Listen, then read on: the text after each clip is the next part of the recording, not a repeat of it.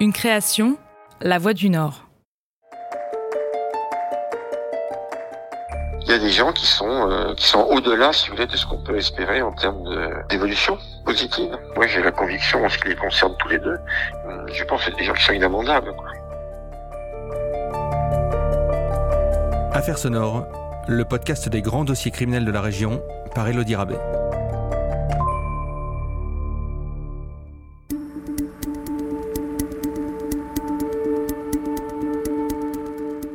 Dans un précédent épisode, nous vous avons raconté l'histoire des frères Jourdain.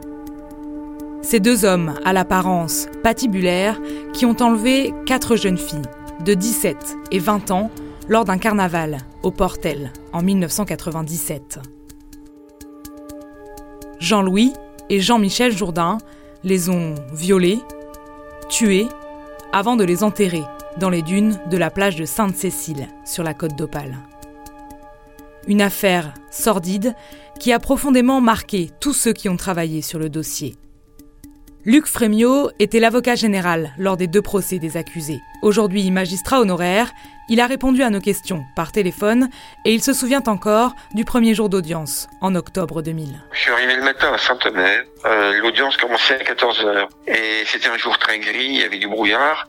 Je suis passé devant l'entrée bah, du tribunal de Saint-Omer et il y avait une foule de gens qui étaient là, qui attendaient. C'était impressionnant de voir ça. Ils avaient des panneaux euh, euh à bord les Jourdains, enfin des, des panneaux de cette nature-là. Et c'était vraiment une impression très très forte dans ce brouillard, dans cette rue étroite, avec cette, euh, ce palais de justice là qui est là. C'était déjà une, une impression très forte. Ensuite, quand je suis rentré dans la salle d'audience, euh, toutes les personnes qui étaient présentes avaient euh, une photo des, des, chacune de ces jeunes filles qui, avaient été tuées.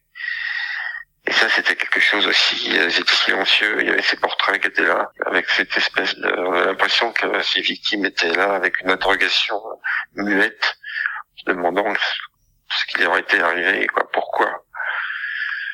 Ça, c'était une impression très forte. Lors des procès, en première instance, puis en appel, il a fallu retracer le fil des événements qui a mené à la mort de Peggy, Amélie, Isabelle et Audrey. Une situation souvent difficile à revivre. C'était aussi euh, une expérience malheureusement qui était euh, inédite quoi. Parce qu'on quatre jeunes filles dans ces conditions-là, euh, et puis surtout quand on suivait le fil de ce qui avait pu se passer, c'était c'était affreux quoi. Et ça faisait mentir toute une série de, de réflexes que les uns et les autres on peut avoir. Ah, elles sont parties à quatre, elles risquent rien. Ah, elles sont parties dans un lieu très fréquenté, bon, bah, elles ne risquent rien. Vous voyez, tout ça, c'est des choses que l'on pense des fois, que l'on dit pour se rassurer. Et puis, euh, on n'imagine pas ben, qu'il y avait deux, deux maraudeurs qui étaient là, des véritables braconniers criminels euh, qui étaient à la recherche de ces quatre jeunes filles, enfin de, qui sont tombées là par hasard.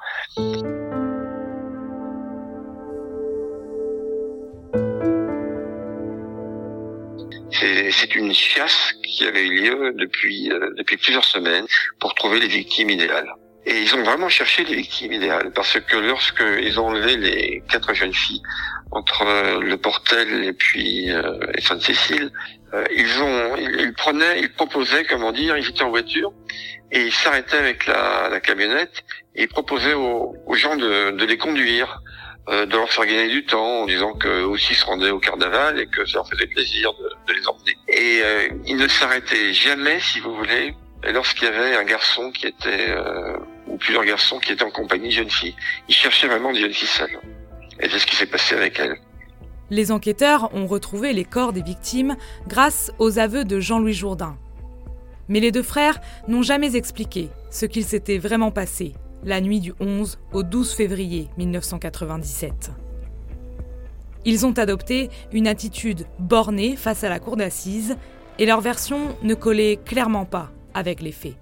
Il prétendait avoir conduit les jeunes filles d'abord dans un blocos qui était à Sainte-Cécile. Jean-Louis disait qu'il n'avait fait que jouer le rôle de gardien, que son frère venait chercher les victimes une à une, les emmenait en haut de la dune, et là, il ignorait ce qui se passait. Et euh, quant à Jean-Michel, euh, lui, il prétend qu'il était dans la camionnette en train de fumer une cigarette et qu'il ne sait pas ce que faisait Jean-Louis. Vous voyez, euh, on a été euh, tout le temps dans une espèce de fuite au niveau de l'audience. C'était extrêmement difficile, comment dire, de, de progresser.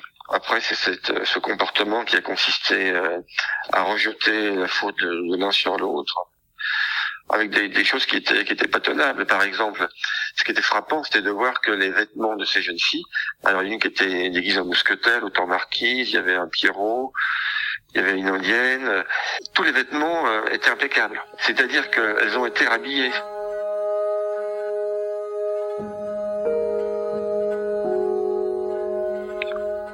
C'est ça qui est terrible. Elles ont été rhabillées. Et jusqu'au le petit bouton, par exemple, de la robe de marquise, avait été remis.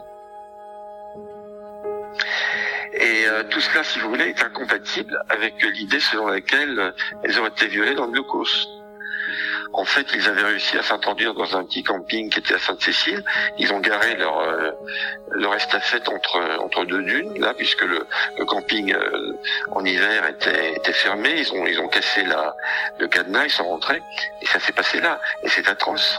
Imaginez ce calvaire de ces de ces jeunes filles dans ce, je vous dis dans dans cette espèce de petit espace là métallique qui devait résonner sous les coups, sous les cris. Euh, voilà, on est dans dans l'horreur aussi euh, totale quoi. C'est des choses qui sont même difficilement euh, imaginables.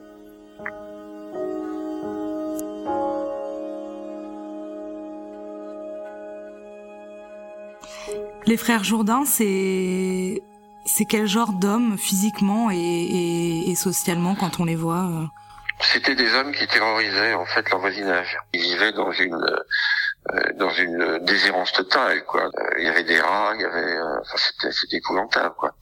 Et il y avait un malheureux voisin qui était à côté qui expliquait notamment que il changeait de trottoir lorsqu'il les voyait, que lorsque lui était dans son jardin de faire un barbecue en été ou essayer de profiter un peu du soleil, il y avait des Jourdains qui balançaient des boulons par-dessus le mur, des, des pneus, euh, des jets d'huile, enfin, euh, tout le monde avait peur d'eux. C'était des gens qui étaient complètement asociaux, qui vivaient, alors là aussi, c'était une forme de, une forme de clan, euh, avec un père euh, très très alcoolisé euh, qui était battu également par par les enfants. La mère aussi était était quelqu'un qui vivait. Enfin, c'était c'était c'est plus Carmont, c'est c'est pire que ça. C'est ils étaient connus effectivement pour leur grande leur grande brutalité. Je, comme je vous l'ai expliqué, je me souviens il y a un des frères Jourdain qui avait été suspecté d'un viol qu'il a d'ailleurs commis, qui a été présenté au tribunal à Boulogne et lorsque vous montez les, les, marches du tribunal de Boulogne, vous arrivez ensuite sur une vaste mezzanine avec euh, effectivement euh, la possibilité de, de regarder en, dessous parce que c'est une espèce de mezzanine euh, qui, qui donne sur la salle des pas perdus qui est au, au rez-de-chaussée. Eh bien, il devait être présenté au juge d'instruction. Il a sauté par-dessus cette la rambarde qui protégeait en fait du, du, vide avec le gendarme qui était menotté à son poignet. Lui il est retombé sur ce gendarme. il s'est pas blessé le gendarme était assommé. Euh, il a trouvé les clés euh, des menottes et il est parti. Et il a passé l'hiver dans les dunes de Sainte-Cécile euh, et de Camier. Et on l'a retrouvé euh, à la fin de l'hiver. Il a été arrêté. Il était pieds nus, comment dire, dans les dunes. Il avait passé l'hiver comme ça. On est face à une fratrie tout à fait hors norme également qui, voilà, qui, qui terrorisait un petit peu toute la, commune. Avant l'agression du Portel en 1997, Jean-Michel et Jean-Louis Jourdain avaient déjà été condamnés pour viol, agression sexuelle et meurtre pour le premier, et pour viol, agression sexuelle et tentative de meurtre pour le second. De quoi faire renaître le débat sur la récidive. Mais que répondre alors à ceux qui disent qu'ils n'auraient jamais dû être libérés une première fois? Ben, leur répond qu'ils avaient raison. C'est tout simple. De toute façon, euh, tant qu'on n'aura pas une, perpétuité, si vous voulez, absolue, eh bien, on risquera, dans des affaires comme celle-là, de, retomber là-dedans.